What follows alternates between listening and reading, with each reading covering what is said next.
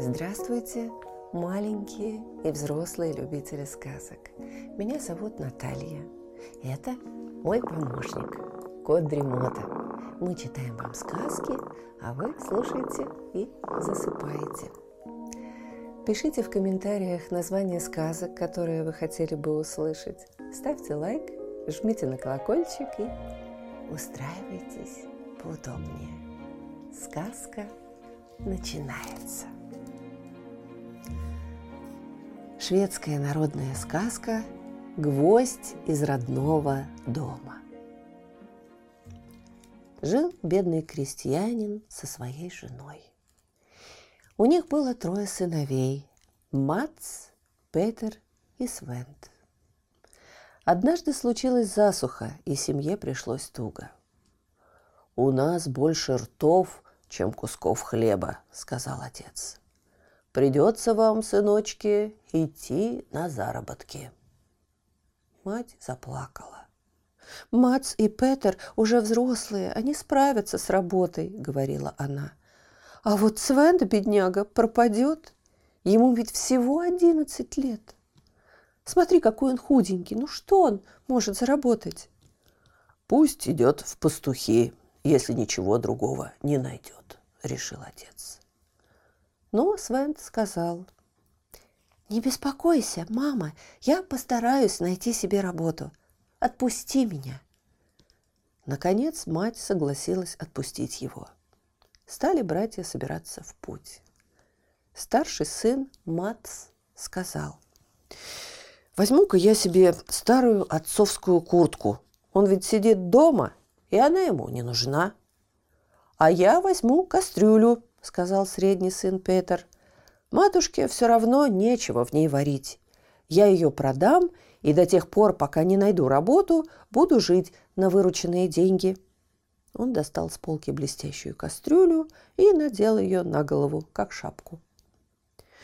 «Ой, а вот Свенду ничего не осталось», – вздохнула мать. Она очень любила младшего сына. Он был всегда приветлив и ласков, и всегда, чем мог, помогал матери. «А я, мама, возьму на память о доме гвоздь, тот самый, на который я вешаю мою куртку, когда ложусь спать. Свент выдернул гвоздь из стены, завернул его в тряпочку и положил в карман. «Вот чудак!» – захохотали старшие братья. «Тоже надумал таскать с собой ржавый гвоздь. Что ты с ним делать-то будешь?» «Может быть, он и пригодится». «Почем знать?» – ответил мальчик. На душе у него было весело, словно он взял с собой не гвоздь, а кучу золота. Мать со слезами смотрела вслед сыновьям, а Свент долго еще махал ей шапкой. На перекрестке старшие братья остановились. «Мы с Петером пойдем вместе, а ты, Свент, со своим гвоздем не ходи за нами». «Ну, так прощайте, милые братья, счастливого вам пути. Надеюсь, скоро увидимся», — сказал Свент и свернул на проселочную дорогу. Долго шел он и вдруг увидел, что впереди на дороге кто-то копошится. Свент в страхе подумал, неужели медведь? Как спастись? Но это был человек, возившийся у своей телеги. «Слушай-ка, мальчуган!» – окликнул он Свенда. «Поди, помоги мне! У телеги свалилось колесо, и я не могу добраться до кузницы». «У меня есть гвоздь!» Его можно заткнуть вместо чеки. Только я даю вам его взаймы. Он мне дорог, ведь это гвоздь из моего родного дома». Хозяин расхохотался. «Ну ты и забавный карапуз. Получишь обратно свой дорогой гвоздь, как только доедем до кузницы». Крестьянин со Свендом приладили колесо, вскочили на телегу и быстро поехали по дороге в кузницу.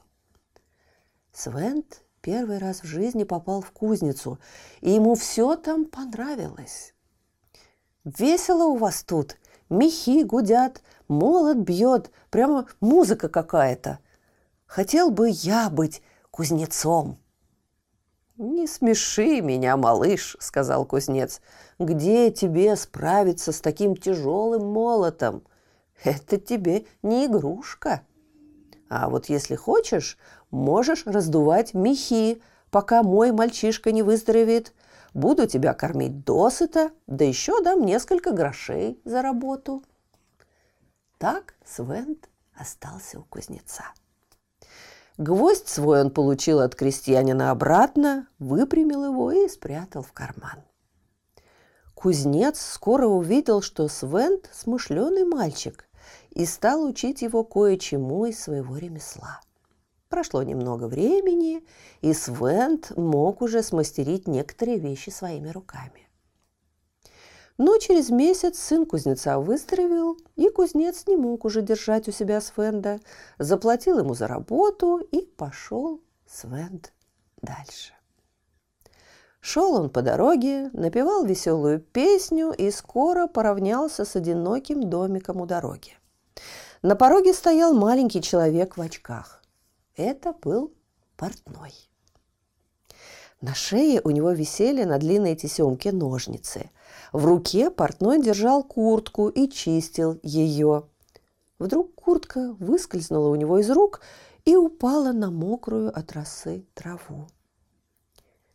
«Вы бы повесили куртку, хозяин», – посоветовал Свент. «Не учи меня, молокосос», – сказал портной. «Знаю без тебя, что мне делать». Но Свент не обиделся на эти слова портного, а предложил. «Я могу вам помочь, хозяин». Он быстро достал из кармана гвоздь и вбил его в дверной косяк. Портной улыбнулся, повесил куртку и быстро вычистил ее. Потом позвал Свенда в дом и велел жене дать мальчику молока с хлебом. Свен с удовольствием поел, ведь он был голоден, а затем вежливо поблагодарил старушку. Хозяйке это очень понравилось. «Возьми парнишку в ученье», — сказала она. «Я с удовольствием останусь у вас», — отозвался Свент, «хотя по ремеслу я кузнец». Портной оглядел с ног до головы тощую фигурку Свенда и громко расхохотался. «Ну и славный кузнец! Не тебе, брат, поднимать тяжелый молот. А вот сумеешь ли ты шить? Я попробую, ответил Свент и уселся рядом с портным. Так стал Свент работать у портного и научился шить. Вскоре Свент распрощался с хозяевами, вытащил из двери свой заветный гвоздь и снова отправился в путь. Скоро дошел он до небольшого селения. В это время начиналась гроза. Задул сильный ветер, ударила молния и загрохотал гром. Возле одного дома старушка спешила снять с веревки выстиранное белье.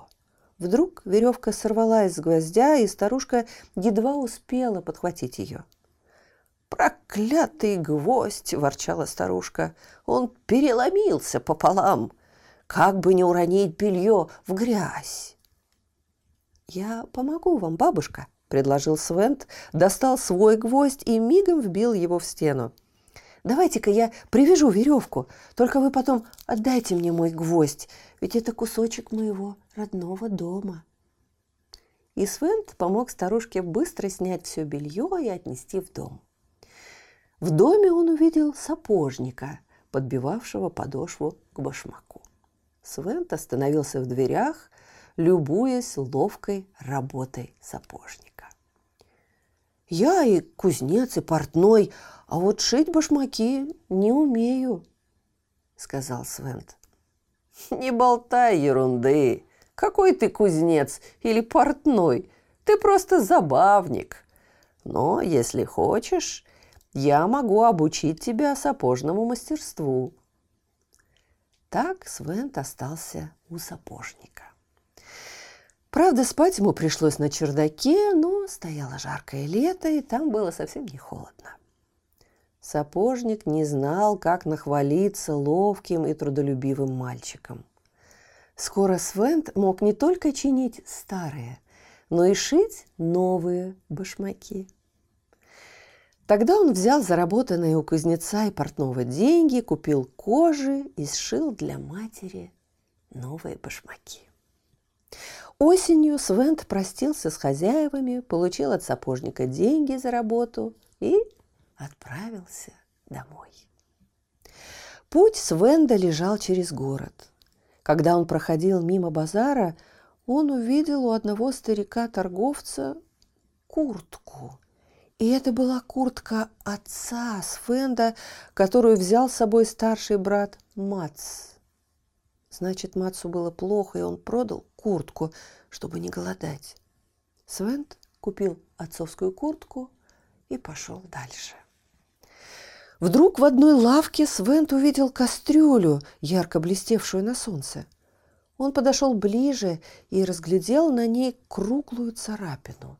Эту царапину сделал когда-то сам Свент. Конечно, то была кастрюля матери. Свент очень обрадовался и купил ее. Скоро Свент уже подходил к родной деревне. В печи их дома горел огонь, другого света не было. Отец с матерью сидели за столом, а рядом сидели два оборванных паренька. Это были Мац и Петр. «Бедные мои», — говорила мать, — «настрадались вы, терпели и голод, и нужду, и ничего не заработали. «Ничего, мама», – утешали ее сыновья. «Весной пойдем на полевые работы». Вдруг дверь распахнулась. На пороге стоял их братишка Свент. «Здравствуйте, родные мои! Вот я и пришел!» – весело воскликнул Свент. «Вот тебе, папа, твоя куртка, а тебе, мама, твоя любимая кастрюля, да еще новые башмаки, которые я сам сшил. А вот и заработанные деньги. Теперь я и кузнец, и портной, и сапожник. И заработаю вам кучу денег. А вот и наш гвоздь. Это он помогал мне всегда. И Свент вбил гвоздь на его прежнее место.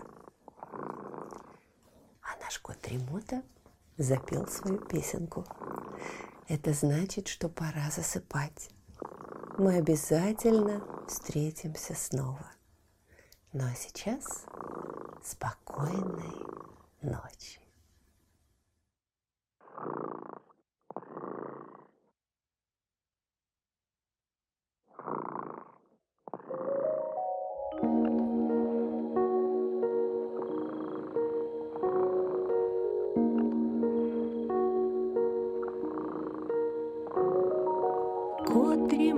Сладко спит, Песенку свою урчит. Только ты не подпевай,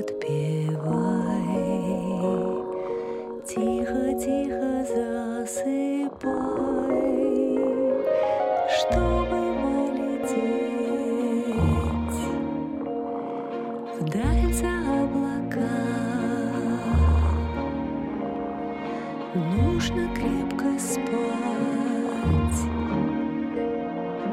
До утра.